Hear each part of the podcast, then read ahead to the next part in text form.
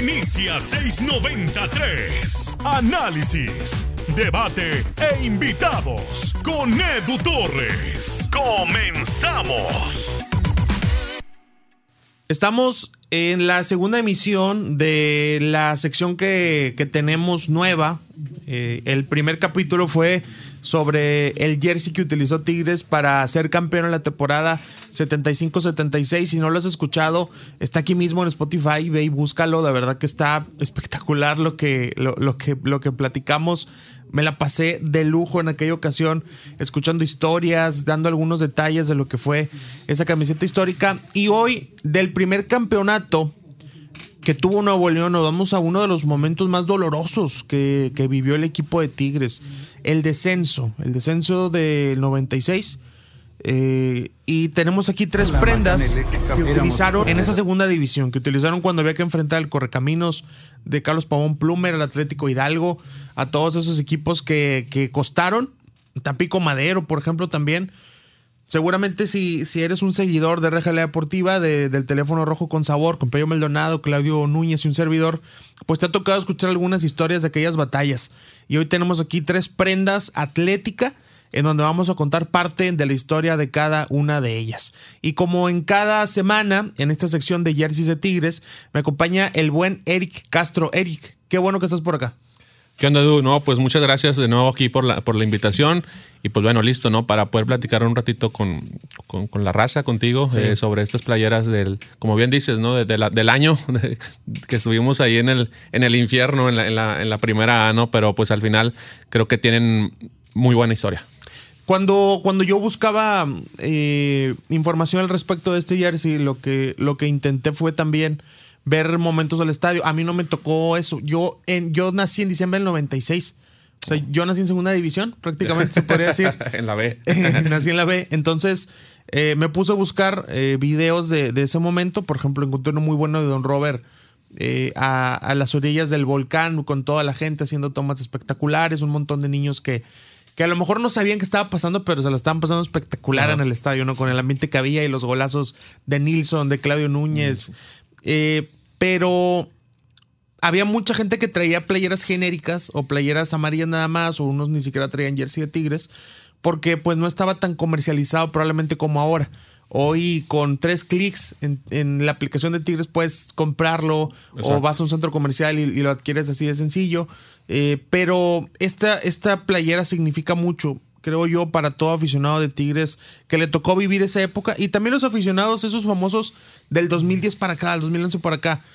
No fue culpa de ellos nacer en el 2000, no es culpa de ellos nacer en el 2005, no, pero, pero son recuerdos que están ahí, o sea, son, son, son imágenes que de pronto tú te pones a ver un golazo de, del Pastor Lozano eh, contra Tampico, si no me falla la memoria, o en, si te pones a ver también ese mismo partido cuando la gente pedía que si igual cobrara un penal, todas esas historias tienen, eh, tienen colores, tienen una prenda, tienen un uniforme.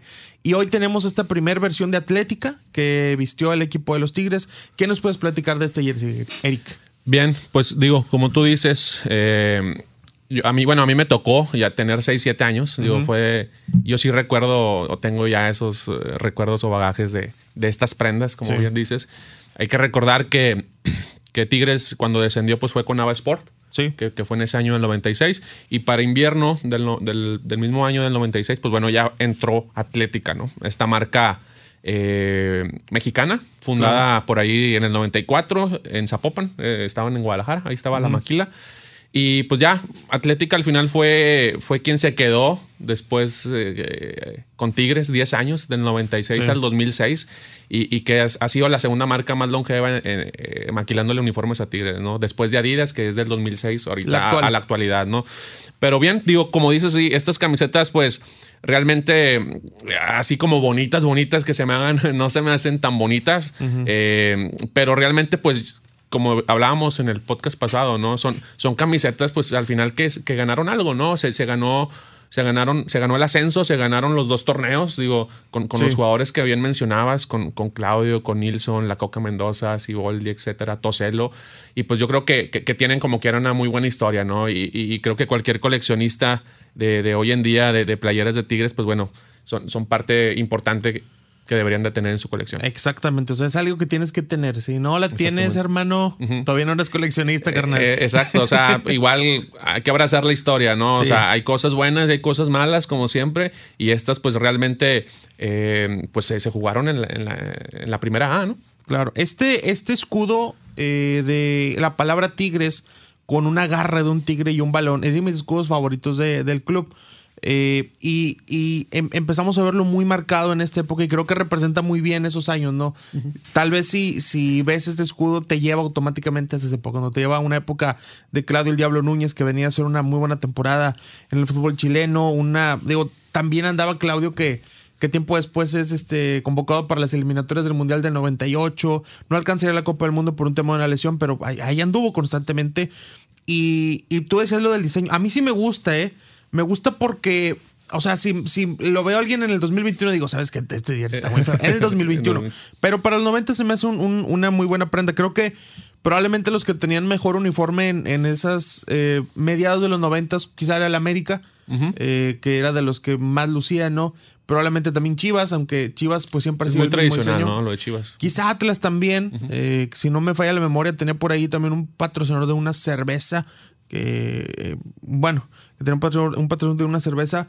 Y esta, esta camiseta, por ejemplo, también. No recuerdo si esta ya hiciste video. Eh, no, todavía no. Ah, no, tienes, no, te voy a decir por qué me confundí. Porque cuando me acerco veo que tiene detalles de atlética sobre la camiseta, detalles que brillan. La que viera la Umbro. Sí, la Umbro. sí. Esa tiene cosas similares. Sí, la del 94, 95. Sí, tiene como marcas de agua. Exactamente. Y como bien dices, estas camisetas, eh, algo importante, digo, ahorita también lo comentaste, es que de Ava Sport a, Atlética, eh, hay que recordar que fue cuando el equipo fue tomado por Sinergia Deportiva. Sí. Eh, en ese sentido, pues también cambiaron pues, el escudo a esa garrita. Esa garrita con, con el baloncito ya se utilizaba desde Avasport, pero no como escudo oficial, sino lo traían en la manga a un lado. Ah, ya después podríamos platicar bien de, eso y, a detalle, pero ya en el 96, o sea, invierno 96, ya se oficializó que era el escudo de, Tigres, ¿no? Entonces, eh, eso es importante saberlo, que a partir de ahí eh, se cambió el escudo, otro, otro escudo. Se cambió la imagen porque se cambió de dueño, ¿no? Exactamente. O de administradores, mejor dicho, porque supone que el dueño sigue siendo la, la Universidad Autónoma de Nuevo León. A mí es, me gusta hasta la etiqueta. Los colores de la etiqueta muy, muy elegantes, ¿no? Azul, algo de amarillo, dorado, rojo, negro. Y mm, a ver, tú podrás tener mejor el dato, pero seguramente es de las grandes apuestas que tuvo Atlética iniciando, ¿no? Sí, digo, yo creo que siguió un patrón eh, de, de Ava Sport. Ava Sport, ya, igual no sé si recuerdas que traía como, no sé si bengalas o algo así. Muchos le llamamos bengalas, otros como garras, pero durante toda la playera, ¿no? Toda la camiseta. Acá Atlética lo que hizo fue pues nada más dejarla sobre los hombros y el pecho, que son como cinco sí. o, no sé.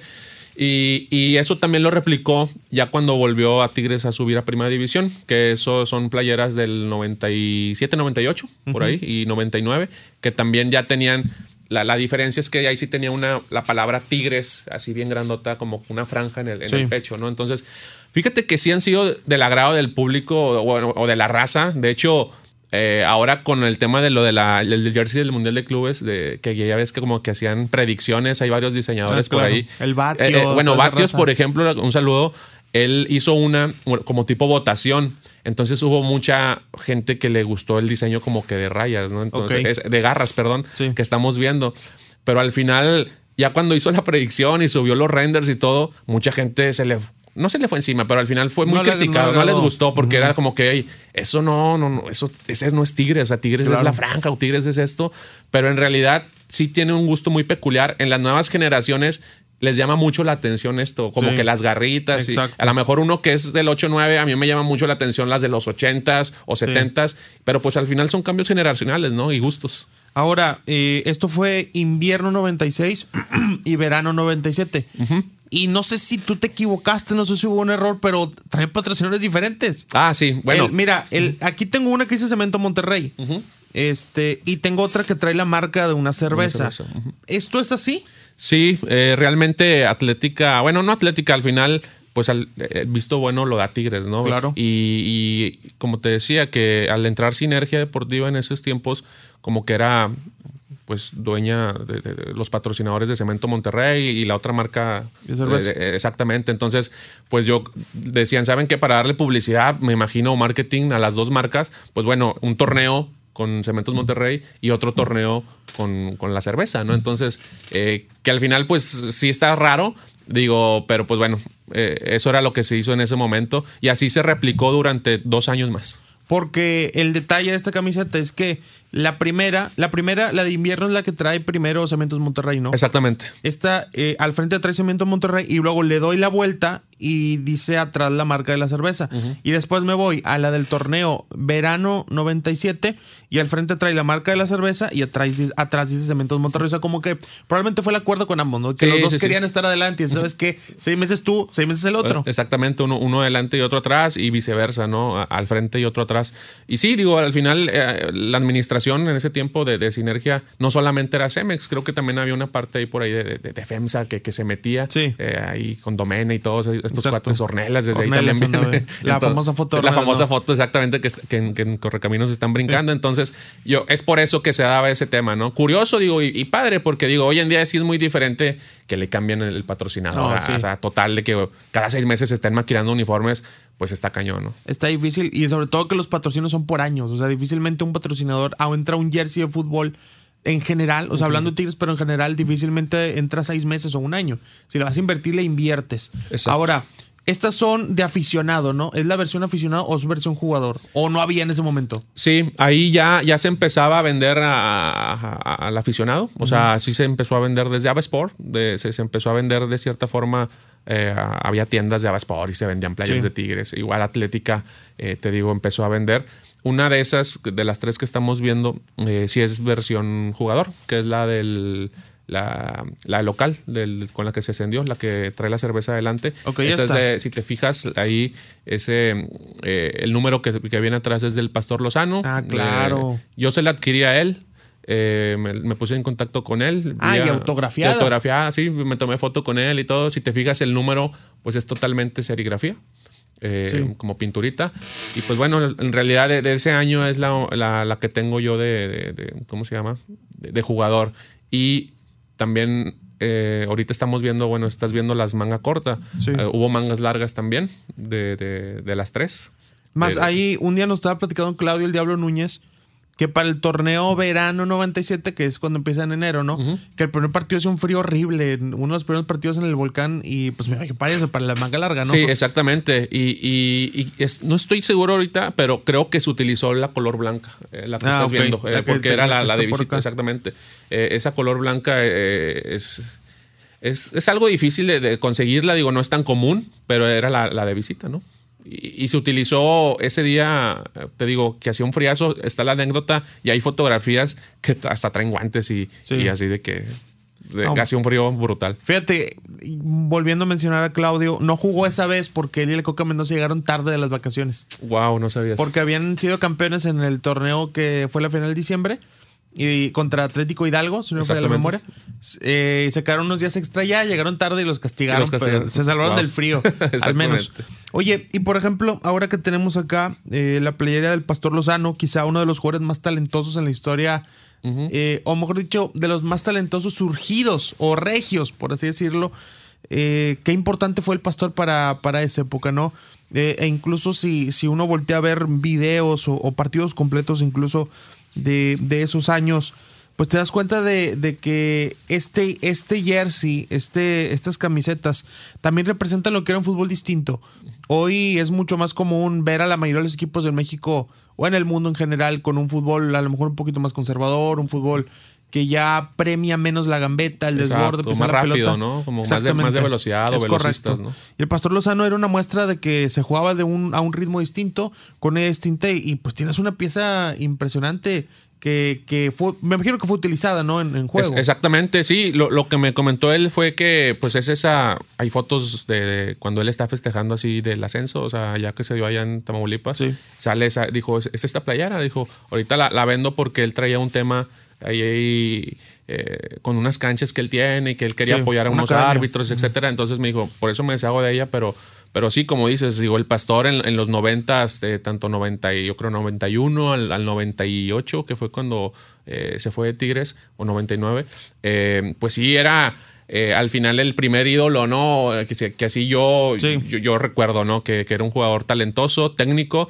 eh, y que pues bueno, al final, y sobre todo lo importante era que era de la cantera, ¿no? Eh, Exactamente. eso era, era además el arraigo que era de aquí, ¿no? Es correcto, la colonia La Pastora, un, Exactamente, un jugador que, que, por ejemplo, dijo, platicando un poquito de, de, él, él se arregló en un amistoso Tigres Morelia, se arregló con Tomás Boy para irse, imagínate, o sea, como el fútbol también distinto antes, porque cuando platicamos de los 75 me decías, oye, pues es que esta con el utilero que salió Tomás Boy, aquí, acá, no había de aficionado, y después venimos a esto, a estos jerseys de jugador totalmente, y también cómo eran las transferencias en aquel momento. Sí, sí me acuerdo que me, platicó esa anécdota cuando estuve con él, estuve ahí como media hora, 40 minutos, y sí, que, se acercó el hijo de Tomás Boy, eh, y le dijo, ¿sabes qué? Mi papá quiere hablar contigo, y en el túnel tal cual arreglaron, ¿no? Entonces... Ya para el 98 pues ya estaba ya allá en Morelia, ¿no? Sí. Y fue campeón de liga, fíjate. Fue campeón, sí, el único título. Y si no me falla la memoria, en aquel momento me dirigí a Mejía Barón, a, Tigres, cuando él, cuando él se va a, Morelia. A Morelia. Eh, ¿Algún dato extra, alguna historia más que nos quieras contar de este jersey tan, tan bonito, este jersey tan histórico de Tigres en segunda división? Sí, digo, pues al final que, que yo creo que, como decimos, ¿no? Que esperen los videos eh, en las redes sociales. Digo, sé que a lo mejor ahorita escuchar es difícil y, transmitirse, tratamos de transmitirle como que el diseño y los colores, etcétera. Pero, pero no, creo que al final son camisetas históricas, años, el año del ascenso o, de que, que, Tigres jugó en el ascenso y, y que pues bueno, esperen por ahí próximos videos para que puedan conocer los detalles. Y está en Twitter como arroba Eric Castro con doble I latina, ¿verdad? Exactamente, ahí estoy en, Twitter y también estoy subiendo fotos solamente en mi cuenta de Instagram que es camisetas.tigres. Camisetas.tigres, arroba camisetas.tigres, ahí lo va a poder encontrar. Eh, la verdad que estoy seguro que ninguna fotografía le va a hacer justicia a lo bonitos que son estos jerseys. A lo, y sobre todo que no, no hay foto, no hay video, no hay nada que te pueda contar la historia. O sea, gracias a la gente que está escuchando este podcast que pudo eh, este, darnos un, un, ratito de su tiempo para, para, para, que, para que nos escuche mencionar de esto, sobre todo que escuche a Eric, que es un coleccionista que lo último que supe es que tienes alrededor de 160 jerseys. Sí, sí, sí. Por ahí, bueno, ya hemos comprado unos 4 o 5, pero ah, sí, sí, todavía seguimos. Pero, pero sí, como siempre, agradecido por la invitación. Eh, como también lo digo, eh, no somos como que la biblioteca o la meroteca de la universidad y traemos toda la información. Tratamos de investigar. Hay, mucha gente, le, invito a la gente que, que, en Twitter sobre todo busque a, coleccionistas o en mi cuenta y me pregunte y, les paso contactos porque ellos también a veces suben fotografías, suben anécdotas que tienen la meroteca de la universidad o del periódico Porvenir, por ejemplo, también por ahí he visto que, suben mucho y es ahí donde realmente te documentas y vas conociendo la historia eh, de, tu equipo que tanto quieres y, de la mano las camisetas y los uniformes que pues son parte importante pues de la historia del, del club, ¿no? Es correcto, porque esto no o sea, el, fútbol no se puede entender sin las camisetas, no se puede entender sin los jerseys. Sí. Y hay, no sé si, bueno, eh, mejor te cuento luego en otro episodio de la historia. Nos vamos a alargar después. Exactamente. Eh, a ver, les voy a confesar algo a la gente, que creo que tienen que saberlo. Este es el segundo episodio que grabamos, pero grabamos los dos juntos, por cuestión de tiempo.